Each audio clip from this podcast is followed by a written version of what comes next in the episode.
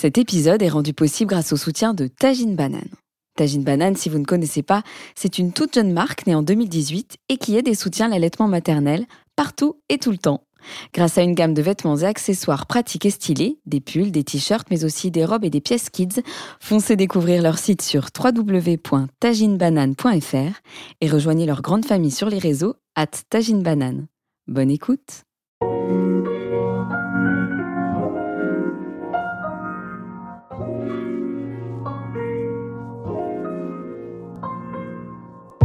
140 par minute, c'est le podcast médical qui interroge sur la périnatalité et la parentalité aujourd'hui. 140, c'est le nombre de battements cardiaques du bébé à la naissance. Ça peut être aussi le rythme de notre cœur d'adulte, accéléré par l'angoisse ou le stress, ou bien lorsqu'il bat la chamade lors d'une rencontre amoureuse ou lors de nos ébats. Entre cœur et raison, entre intuition et preuve scientifique, qu'en est-il de la périnatalité et de la parentalité aujourd'hui? Je suis Laure Gessler, je suis médecin diplômée en santé de la mère et de l'enfant. J'ai plaisir à accompagner les jeunes parents et les moins jeunes d'ailleurs dans l'aventure de la parentalité. J'aborde les questions santé et éducation sans filtre sur les réseaux sociaux et sur ma chaîne YouTube Le Cœur Net. Puis chez moi, je tente d'appliquer mes conseils en pratique puisque je suis maman de trois enfants.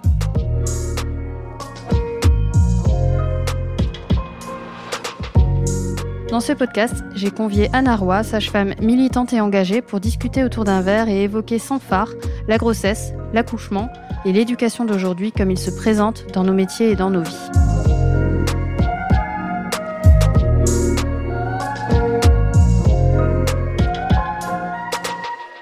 Bonjour à tous, bienvenue dans 140 par minute. Je souhaite aujourd'hui évoquer les traumatismes à la fois psychologiques et physiques que peut impliquer l'accouchement, mais aussi la vie en général. Anna, bonjour. Bonjour. Merci d'être là. Alors, je sais que cet épisode est très attendu. J'ai eu beaucoup, beaucoup de témoignages de femmes qui se sont senties traumatisées. Anna, c'est quoi un traumatisme en périnatalité? Il y a deux volets, euh, on peut être très schématique, il y a le traumatisme physique et le traumatisme psychique, et on peut avoir les deux aussi. C'est une blessure, c'est un choc euh, qui laisse des traces sur euh, la durée. On pourrait dire ça comme ça, non? Je sais pas ce que tu en penses, Laure, mais... Ouais, ouais, ouais c'est parfait. L'OMS le décrit comme ça d'ailleurs, et puis en général, ça s'accompagne aussi une grosse décharge émotionnelle, qui va être incontrôlée, incontrôlable d'ailleurs. Après, c'est très subjectif. C'est-à-dire qu'il y a des événements qui vont être vécus comme euh, traumatiques pour certains, alors que pas du tout pour, euh, pour quelqu'un d'autre. Oui, et c'est très important que les médecins et les sages-femmes arrêtent de dire ce qu'est un traumatisme ou ce que n'est pas un traumatisme. Quelqu'un vous dit qu'il a un traumatisme, alors il a un traumatisme, point, fin à la ligne des discussions. Point barre, je suis je préfère, je préfère préciser tout de suite. Et d'ailleurs, euh, c'est pas aussi euh, la faute forcément de quelqu'un. C'est, ça peut être euh, un traumatisme lié à un événement, mais c'est pas forcément suite à une faute. Les sentiments qui nous traversent à ce moment-là, c'est varié. La peur, peut-être de l'impuissance. Tu as eu des retours? Alors moi, c'est effrayant depuis qu'il y a eu cette histoire de témoignage que j'ai fait sur Instagram, mais même avant par les maternelles et même avant par mon exercice. En fait, il y a beaucoup, beaucoup, beaucoup de gens qui sont en état de stress post-traumatique déjà, il faut reconnaître cet état. Bon, ça, c'est une chose entendue. Et après, il faut, faut arriver à démêler les, chaque histoire, qui sont des histoires souvent assez compliquées. Mais c'est très important de le faire. Ce travail est absolument nécessaire. Là, il faut que les professionnels de la santé et les usagers arrivent à discuter, qu'on définisse qui fait quoi, à cause de quoi ce traumatisme est dû. Enfin, c'est quand même une histoire très compliquée. Hein. Et d'ailleurs, tu as dit ouvertement dans ce fameux euh, témoignage et ce fameux mouvement Une femme, une sage-femme, que tu es maltraitante. Tu as assisté à des violences euh, obstétricales? Alors, il y, a deux situations. Je revendique, je le redis aujourd'hui, je suis maltraitante. J'ai été maltraitante euh, parce que l'institution hospitalière me met dans des situations dans lesquelles je ne peux pas faire autrement que d'être maltraitante. Je prends toujours cet exemple idiot, mais le plus banal. Je reviens dans deux minutes, je vais vous chercher un antidouleur, et puis vous revenez le soir, et la nana a été au fond de son lit en train de souffrir atrocement. C'est une situation de maltraitance que tous les soignants connaissent. Et ça encore, c'est ce qui est à peu près de moins grave. C'est-à-dire que on n'est pas dans du, enfin, bon, si c'est très grave, mais on n'est pas dans ce cas de plus grave. Et puis vous avez des situations de violence volontaires. Alors là, enfin volontaires, en tout cas, euh, clairement en fait, ça c'est très embêtant. Moi j'en ai, j'y ai assisté. J'ai assisté par exemple à une gifle. Euh, j'ai assisté à des remontrances, j'ai assisté à des insultes, j'ai assisté à Mais madame, comment voulez-vous que je pose la péridurale à une grosse vache comme vous? Euh, J'ai assisté à, tout ça, je l'ai assisté. Ou euh, ah bah vous gueuliez moins quand vous baisiez. Enfin, donc des situations de, de, on en a tous vécu, c'était évident. Mais elles sont marginales par rapport aux situations de maltraitance qui sont induites par l'institution. C'est d'une violence extrême, hein, ce que tu décris. On mesure pas toujours, en fait. Non, et puis il y a des situations où, aussi on surprend les équipes en train de... Parce que c'est vrai que des fois, nous, on décharge aussi. On décharge, on, dit des horreurs sur les gens. Je crois que ça, il faut être transparent. Hein. Parce qu'on n'en peut plus aussi des fois, et il faut que ça, ça reste dans le... Des fois, les, patients l'entendent et le voient, c'est dramatique. Oui, c'est le phénomène de la goutte d'eau qui fait déborder le vase. En fait, ça va être le patient qui va prendre, qui, ben, ou cette fameuse gifle en question dont tu parles, qui est d'une violence euh, inouïe parce que finalement le, soignant a accumulé une dose de stress ou de fatigue, etc. Mais ça ne justifie ah pas. Ah non, là pour le coup c'est de la violence. Ah non, ça pour moi c'est alors et c'est ça. Les, les, patients sentent et ça c'est très embêtant, c'est qu'ils sentent qu'il y a une relative impunité qui est liée au corporatisme. C'est-à-dire qu'il y a une sorte les soignants chez les médecins. Je suis désolée Laure, hein, mais qui est très fort parce que moi, moi j'ai un grand oncle qui a été président du conseil de l'ordre des médecins, donc je sais à quel point il y a une espèce de de, corporatisme hyper fort qui fait que vous vous protégez les uns les autres, qui existe chez les sages-femmes, mais beaucoup moins. On a plutôt tendance à se tirer les unes dans les autres, certainement parce qu'on est des femmes d'ailleurs en grande majorité. mais en tout cas, il y a un effet protecteur et ça, les patients le sentent très bien. C'est-à-dire que quand vous vous plaignez d'un comportement euh, d'un anesthésiste ou d'un gynéco, vous sentez que rien ne se passe. Et ce type, d'ailleurs, qui a donné cette gifle à cette femme, je le connais, il est toujours en exercice. Il devrait plus être en exercice. Il pourrait faire autre chose que de l'obstétrique. Il peut bien euh, je sais pas, être chercheur à l'université ou faire autre chose. Qui, lui demande de, se prendre en charge des femmes? Rien.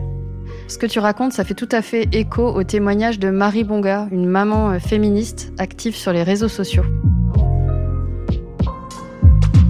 Bonjour, alors je m'appelle Marie et euh, le jour de mon accouchement, en fait, tout s'est super bien passé. Vraiment, l'équipe avec laquelle euh, qui était autour de nous était super. Il y avait une super sage-femme, euh, une interne, euh, en, enfin ou une étudiante sage-femme euh, et une aide puricultrice qui était là. Et tout se passait hyper bien. Et il s'avère que vu que hum, ça faisait trois heures que le bébé était en train de descendre et que il y avait les changements d'équipe qui allaient bientôt arriver, il a fallu que la phase de poussée arrive. Et donc euh, j'avais une péridurale, je me sentais hyper bien et on commence et le problème c'est que euh, aux yeux de l'équipe, le bébé descendait pas assez rapidement et même s'il y avait aucun problème, euh, enfin le bébé était pas en souffrance, j'étais pas en souffrance, ils ont décidé qu'il était temps d'appeler la gynéco en urgence. Et là, quand la gynéco est arrivée, donc elle était hyper de mauvaise humeur. Elle m'a pas dit bonjour, elle a pas dit bonjour à mon conjoint. Mon conjoint est pas, ne parle pas le français. Donc en plus, lui comprenait pas trop ce qui se passait, donc j'ai dû lui expliquer alors que j'étais en train d'accoucher ce qui se passait. Et en fait, euh, mon bébé était assez petit, donc elle a dû utiliser des ventouses. Elle était en train de crier parce que euh, les ventouses s'adaptaient pas bien euh, à la tête du bébé. La ventouse s'accrochait, quand elle tirait dessus, ça se lâchait. Donc elle lâchait des ah putain mais c'est pas possible. comment est-ce qu'on va faire Bon bref, et du coup, en fait, vu qu'elle s'énervait de plus en plus et que personne nous expliquait hein, vraiment ce qui se passait, moi je commençais à stresser. Mon conjoint, qui lui ne se basait que sur euh, l'expression corporelle euh, des praticiennes de la salle, bah il comprenait pas, il commençait à avoir peur également. À un moment, elle a même sorti, mais en parlant de moi à la troisième personne, mais elle les sent au moins ces contractions. Alors qu'en fait, moi j'étais consciente, j'étais juste euh, à, un écartement de jambes de d'elle, quoi. Le bébé a fini par sortir. Et en fait, une fois que j'avais ma fille sur moi, euh, elle m'a dit euh, Bon, bah, en fait, je recous. Ah, mais euh, ah bon, parce que j'ai une épisio en fait. Donc, elle m'a aussi fait une épisio sans notion d'urgence, sans me poser la question, sans rien du tout. Et moi, sur le moment, j'avais mon bébé avec moi, donc bah, j'ai pas j'ai pas eu la force de lutter, de dire quoi que ce soit. Mon conjoint comprenait pas forcément. Voilà. La seule explication que j'ai eue, puisqu'à posteriori, du coup, j'en ai parlé aux sages-femmes et euh, au personnel soignant. Je leur ai raconté l'histoire et la seule réponse qu'ils elles ont eue pour me rassurer, c'est elle est pas très sympa, mais c'est une excellente chirurgienne. Voilà. Euh, j'ai écrit un mail à l'hôpital pour expliquer ce qui s'était passé et j'ai jamais eu de réponse non plus. Voilà. Merci beaucoup en tout cas pour ce que vous faites et euh, bonne journée.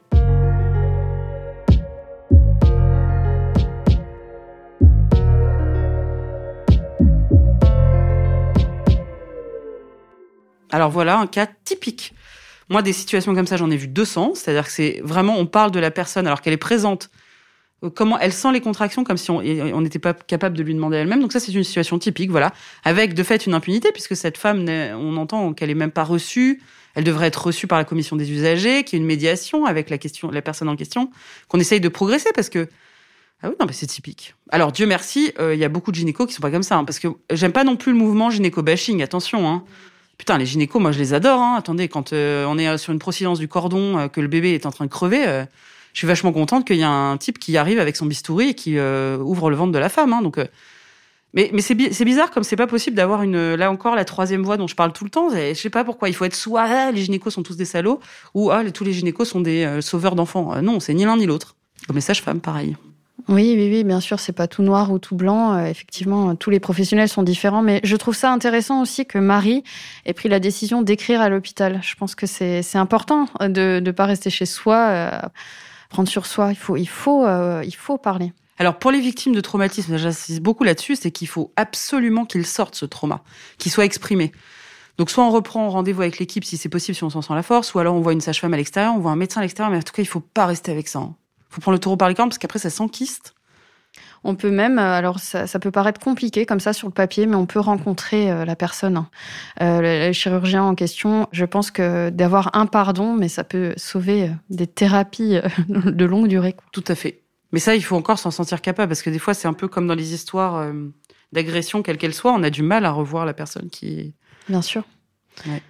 On a fait un épisode sur la charge émotionnelle lorsque celle-ci est trop forte ou non contrôlée et qu'elle nous dépasse. Certains événements peuvent constituer un stress psychosomatique qui peut s'installer dans le temps. Alors ce qui est visible, ça peut être euh, du stress, euh, des troubles de l'humeur ou du sommeil, euh, des troubles anxieux. Il faut savoir que 24% des traumatismes peuvent induire un stress psychotraumatique. Toi, tu as rencontré des, des femmes en situation de stress? Oui, beaucoup. En, situation, c'est juste qu'en fait, je sais pas pourquoi les gens veulent pas qu'on le rattache au moment de la naissance.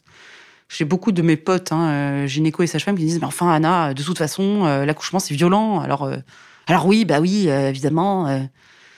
Bah non, non. Bah, Ça, ça me déplaît qu'on dise ça parce qu'en fait, vous pouvez vivre une situation d'extrême violence en obstétrique et que ce soit hyper, ça se passe hyper bien. Par exemple, vous pouvez avoir une procidence du cordon, un truc, une complication grave. Mais si, si la sage-femme a été très douce dans sa façon d'expliquer, que le médecin pareil, en fait, ça va être très bien vécu. Vous pouvez avoir des femmes qui vous disent Ah, mais c'était génial mon accouchement. Donc, euh, oui, bien sûr, j'en ai vu beaucoup, ouais. Oui, beaucoup. Je voudrais que tu écoutes le témoignage de Julie. Euh, le premier accouchement elle reste un souvenir euh, assez particulier et plutôt euh, plutôt angoissant puisque j'ai eu un travail de 24 heures. Il est né au bout de 24 heures. Euh, j'ai eu 12 heures de, faux travail, comme on m'avait dit. Euh, Je ne pouvais pas bénéficier de la péridurale et le terme est assez dur à entendre. Et puis j'ai eu une péridurale euh, où du coup j'ai beaucoup appuyé sur la trompe et je ne sentais plus du tout mon corps. Quand j'ai dû pousser, je ne sentais pas du tout mon bébé descendre et on me disait qu'il fatiguait, euh, que j'étais fatiguée, mais euh, j'étais vraiment dans, dans, dans le truc euh, euh, que mon bébé naisse et j'angoissais en même temps et je pleurais en même temps et j'étais très fatiguée. Et puis euh, au moment de la poussée, euh, rien ne venait et je le sentais très bien. Je, je sentais très bien que rien ne venait. On m'a dit qu'on allait appeler la chirurgienne, donc euh, sans trop me dire euh, ce qui allait se passer. Les sages-femmes avaient toujours été dès le départ très, m'ont beaucoup choyé, m'ont beaucoup rassuré, m'ont essayé comme elles pouvaient de m'expliquer ce qui se passait. Et puis quand la chirurgienne est arrivée, euh, elle m'a auscultée, donc avec cinq personnes autour de moi. Euh, elle m'a auscultée et m'a dit ça va être une césarienne, euh, on y va. Et donc euh, je me suis mise à pleurer en disant oh non tout mais pas ça. Et elle m'a dit écoutez c'est bien simple, c'est soit votre bébé meurt, soit on fait une césarienne. Euh, donc les mots ont été plutôt euh, assez durs et très rapides. Et puis ensuite, on m'a emmené très rapidement au bloc. Euh, la chirurgienne n'a eu aucun mot pour moi. Quand je lui ai posé des questions, elle me répondait à peine. Mon bébé est né, je l'ai pas vu tout de suite. On me l'a ramené 30 secondes. Et puis on l'a repris, il a été sous masque pour l'aider un petit peu à expectorer et respirer correctement. Puis après j'étais en salle de réveil, seule avec une infirmière qui qui en fait euh, était au téléphone à côté de moi en me disant est-ce qu'elle est, elle est en hémorragie, est-ce qu'il faut euh, la transférer, est-ce qu'on donne un médicament, etc. Et à aucun moment on m'a expliqué ce qui se passait. C'est moi qui ai dû poser les questions pour qu'on me dise qu'au bout de quelques heures on allait me donner un médicament et que ça irait mieux.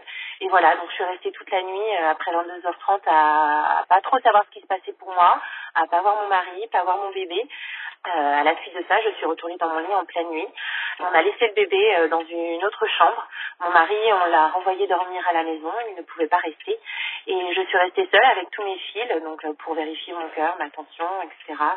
Qu'est-ce que, que je sais encore euh, Et du coup, je, je n'ai vu mon bébé que le lendemain à 9h du matin en ayant accouché à 22h30 sous prétexte qu'on ne pouvait pas me l'amener parce que j'avais trop de fils qu'on ne pouvait pas euh, me laisser lui donner la tétée à cause du médicament.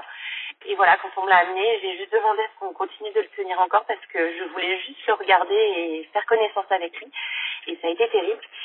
Et puis, euh, outre les, les, les problèmes post-op euh, de césarienne qu'on connaît toutes pour celles qui ont une césarienne, ma cicatrice s'est rapidement inflammée avec les agrafes. Donc je réclamais qu'on me les enlève juste pour pouvoir me soulager. L'infirmière était d'accord avec moi sur toute la ligne, mais le médecin interne bloqué en disant que, en nous disant que ce n'était pas le protocole. Et je tiens à préciser que le médecin interne, je ne l'ai jamais rencontré, si ce n'est au moment de ma sortie. Euh, donc c'est une personne, euh, alors je ne suis pas dans le milieu médical, mais euh, qui ne m'a jamais hospitée, mais qui m'autorise à sortir ou qui autorise à retirer les agrafes. Et cela, ça a été pour les, mes deux césariennes où on a mis du temps à m'enlever les agrafes et où derrière, j'ai dû traiter ma cicatrice euh, par ma sage-femme euh, de ville pour qu'elle cicatrise mieux et qu'elle soit moins douloureuse. Voilà, j'ai rencontré après mon premier accouchement la, la sage-femme cadre de la maternité pour comprendre et qu'on ouvre mon dossier ensemble et qu'elle m'explique les termes scientifiques en, en, langage courant pour que je puisse comprendre. Et effectivement, euh, on m'a dit que les il fallait une césarienne puisque le bébé ne descendait pas et qu'on était tous les deux en épuisement. Mais ce qu'on ne comprend pas et qu'on n'a pas su euh, qu'on n'a pas su m'expliquer, c'est pourquoi je n'ai pas eu mon bébé pendant toutes ces horaires-là. Est-ce que les infirmières étaient étaient débordées, les sages-femmes aussi? Est-ce que euh, voilà, je, ne sais pas du tout pourquoi je l'ai pas eu et j'ai toujours ressenti ce gros manque, ce, ce, ce, ce début avec mon bébé qui m'a énormément manqué et j'en ai beaucoup souffert surtout d'avoir eu euh, ces sages-femmes qui m'ont entourée et qui m'ont choyée pour ensuite tomber sur une chirurgienne qui a mis à plat toutes mes espérances et qui a été très crue avec moi, qui n'a pris aucune pincette et qui m'a fait vivre euh, une intervention chirurgicale euh, euh, terrible tout en ne sachant pas si mon bébé allait bien, si moi j'allais bien et qu'on ne m'a rien expliqué par la suite de cette hémorragie, de est-ce que c'était grave, pas grave. Et je trouve qu'on n'en parle pas assez de, ces, de cette maltraitance, c'est dur à dire, maltraitance à la maternité, mais moi je l'ai senti comme ça et je trouve qu'on m'a un peu euh, voilà, j'ai un peu été parfois traitée comme un objet par euh, par le corps médical. Et non pas par les sages-femmes parce que je le répète. Et parce que pour mon deuxième accouchement, elles ont été absolument géniales avec mon projet de naissance pour euh, et leur dire si j'ai une césarienne, s'il vous plaît, je veux une première tétée avant le médicament, si je refais une hémorragie, je veux l'avoir tout le temps avec moi, je veux l'avoir au plus vite même si j'ai des fils partout euh, dans la chambre. Et elles ont été pour mon deuxième accouchement, elles ont réparé mon premier accouchement. Elles l'ont vraiment réparé. Et mon deuxième accouchement a été même douloureux avec une césarienne et un travail en amont, euh, donc des contractions et peu de péridurale parce que c'est ce que je souhaitais. Euh, malgré tout ça, mon deuxième accouchement a réellement réparé le premier. Euh, voilà, merci de votre écoute.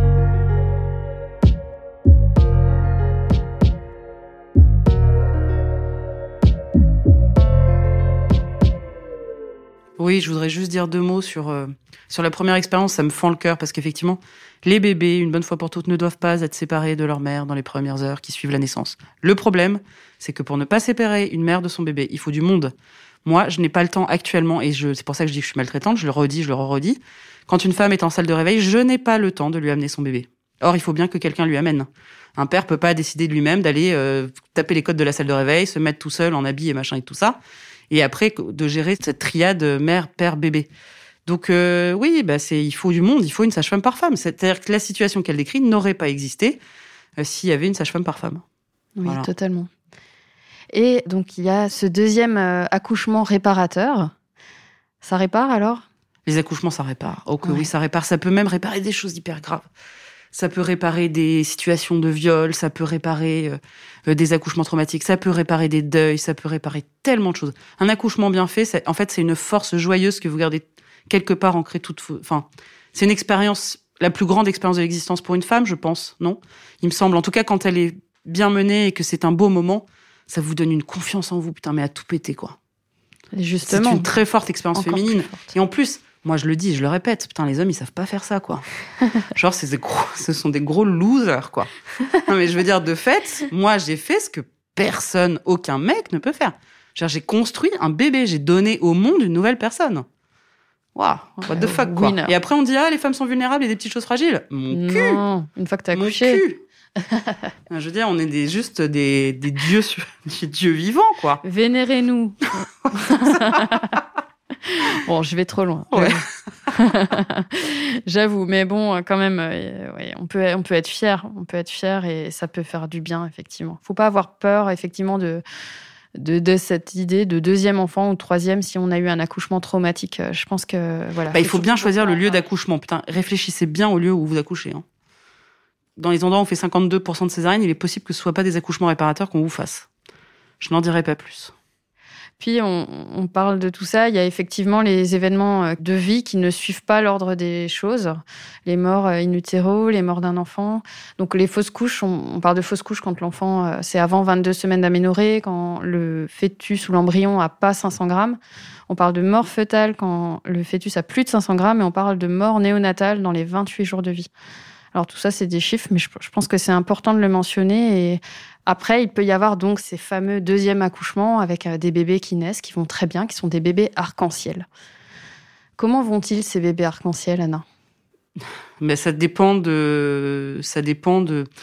Si vous voulez, il faut que les parents aient la possibilité d'être tristes d'abord, qu'on leur donne, qu'on leur offre cette possibilité d'être triste et qu'on leur reconnaisse ce deuil.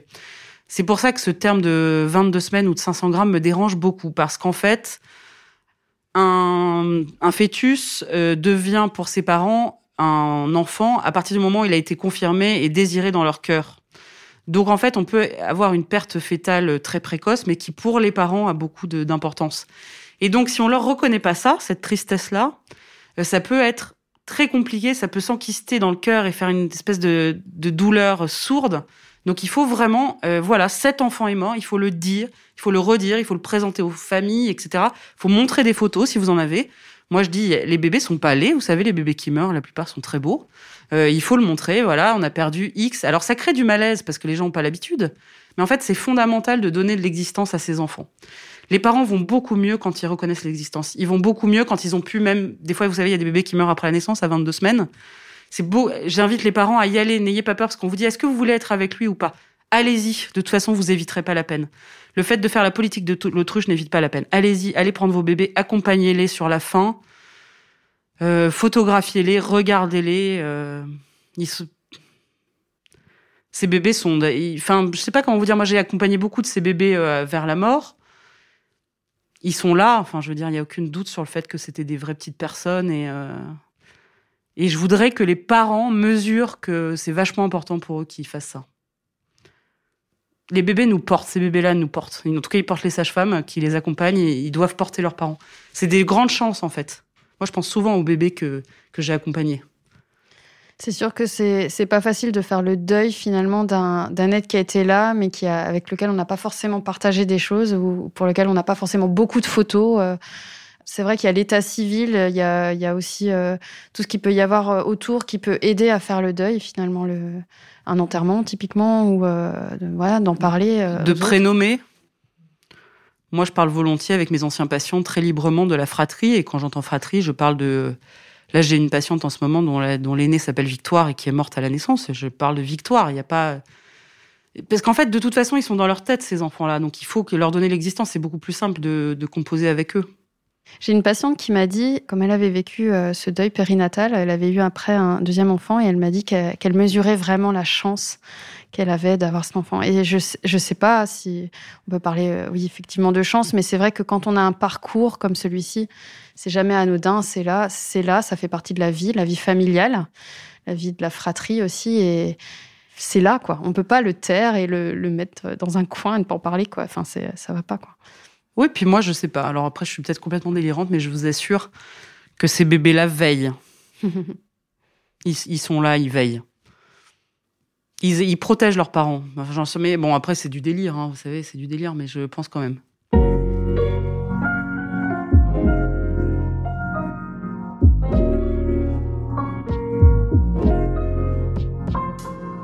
En PMI, j'ai rencontré aussi des patientes qui avaient été excisées. Alors encore un autre traumatisme, euh, j'ai eu des patientes qui ont quitté euh, tout, tout quitté. En fait, elles ont quitté tout simplement leur famille qui finalement dans le dos des mères euh, pratiquait l'excision sur leur fille. Excision qu'elles avaient même aussi vécue. Alors ça se pratique encore, t'en vois toi? Oui. Et oui. Et alors là, si vous voulez, ça me laisse moi sans, voix. Oui, bien sûr. Alors moi, je fais pas partie des gens qui sont spécialisés. Je pense qu'il y, y, a, vous savez, il y a une maison des femmes à Saint-Denis, qui est un endroit au-delà de merveilleux, qui est tenu par euh, le, médecin Rada Atem, qui est une femme exceptionnelle.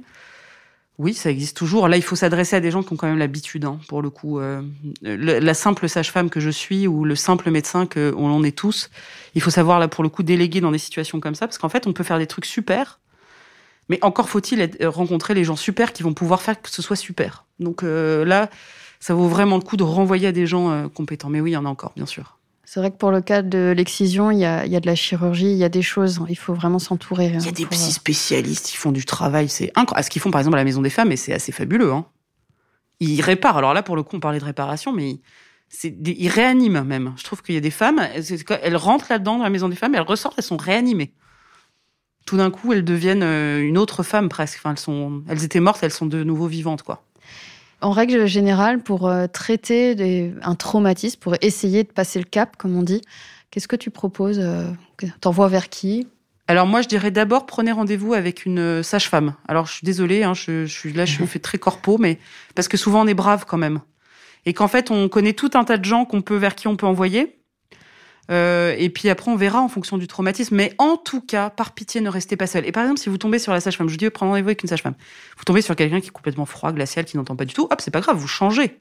Vous allez vers une autre sage-femme jusqu'à trouver la bonne ou un autre médecin. Ou si vous entendez par le bouche à oreille que ce médecin généraliste-là convient, alors il faut y aller. Enfin, il faut trouver la personne qui va être capable d'écouter et de recueillir ce que vous dites. Il y en a pas beaucoup des gens qui sont capables de recueillir ça. Mais il y en a.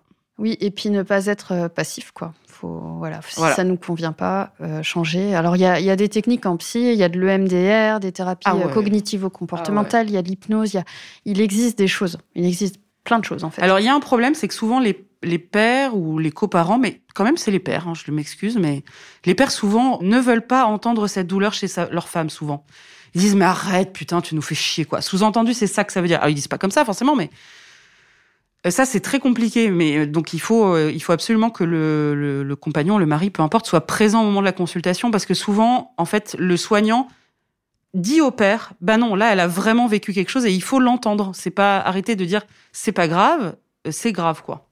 Oui, parce que des fois, les traumatismes ne sont pas visibles. C'est vraiment important de le signaler parce qu'on peut, on peut vivre un traumatisme qui, qui serait même pas physique, Exactement. qui serait juste psychologique ou qui Exactement. serait ou qui serait physique, mais voilà, pas montré au quotidien. Euh, et là, c'est un traumatisme réel. Anna, est-ce qu'on peut parler du transgénérationnel? Ah oui, oui, on peut en parler. Oui. Les neurosciences, tout ça, ça c'est vrai que c'est un peu la mode, mais je trouve c'est important de l'aborder. Le transgénérationnel, par exemple, une femme qui est née elle-même par césarienne, c'est beaucoup plus compliqué psychiquement, et c'est vrai, hein, euh, pour elle de, de, se projeter dans un accouchement voix basse. C'est un, un exemple un peu peut-être un peu simple, hein, on n'est pas sur un, du gros truc lourd, mais et donc des fois c'est vrai qu'il faut détricoter. Euh, oui, oui, il y a des choses qui se transmettent, des peurs, etc. Oui, c'est oui, incontestablement. Et alors en obstétrique beaucoup parce que comme ça vient réveiller des trucs enfouis, oui. Il y a cette transmission au fil des générations euh, qui peut perdurer. Alors, on parlait de stress psychotraumatique. Euh, des fois, on n'arrive pas à en parler. Hein. C'est, pas, la faute à personne. Hein. On n'est pas du tout. Euh, je suis pas du tout en train de culpabiliser qui que ce soit. Mais c'est vrai que finalement, pour se libérer de ça, faut, faut déjà réussir à, à accepter, à comprendre le, le traumatisme et puis, puis en parler, quoi. En parler. Essayer de mettre des mots dessus et pour le digérer pour le digérer et puis euh, aller de Et puis il faut en avoir conscience. Et il y a quand même un mot que je voudrais dire sur nos amis les bébés. euh, parce que on oublie que les bébés vivent leur premier événement, le premier événement de leur existence, et que eux, euh, on s'en fiche un peu des fois. Pourtant, quand on a une maman et une naissance traumatique, souvent pour le bébé, ça l'a été aussi. Alors j'aime bien qu'on, il faut pas hésiter aussi parce que des bébés qui ont des problèmes ou des petits enfants qui ont des problèmes, faut pas hésiter à penser à la naissance. Hein, des séparations précoces, des, des trucs très durs peuvent avoir des répercussions sur les enfants plus tard. Donc il faut penser aussi au traumatisme du bébé. C'est juste une parenthèse, pensez-y. Si vous avez un enfant qui mange pas, qui, qui déconne, toutes les pistes ont été explorées, qu'on cherche rien, faut pas hésiter à les, à les creuser de ce côté-là. Merci Anna. Merci Laure. Merci à, à, tout le monde de nous avoir suivis. Je vous invite fortement à vous tourner vers les services de PMI euh, si vous avez eu un, aussi un traumatisme, donc à en parler à, à votre sage-femme, euh, comme l'a dit Anna tout à l'heure. Consultez évidemment. Parlez-en, restez pas seul. J'ai écrit un article qui s'appelle Verbalisons et qui traite de l'importance du non-dit. N'hésitez pas à le retrouver sur les réseaux, euh, sur lecoeurnet.info. Si cet épisode vous a plu, n'hésitez pas à le partager et à mettre 5 étoiles. Vous pouvez les retrouver sur mon site web www.lecoeurnet.info. Vous pouvez également lire Anna Roy qui a écrit de nombreux ouvrages sur le sujet. 140 par minute, c'est un podcast produit par la SMEC avec Vincent Gérard et Benjamin Muller. La réalisation et la musique sont signés Alexandre Ferreira. Merci Alison Cavaillé de Tagine Banane qui rend tout cela possible. Prenez soin de vous, à bientôt.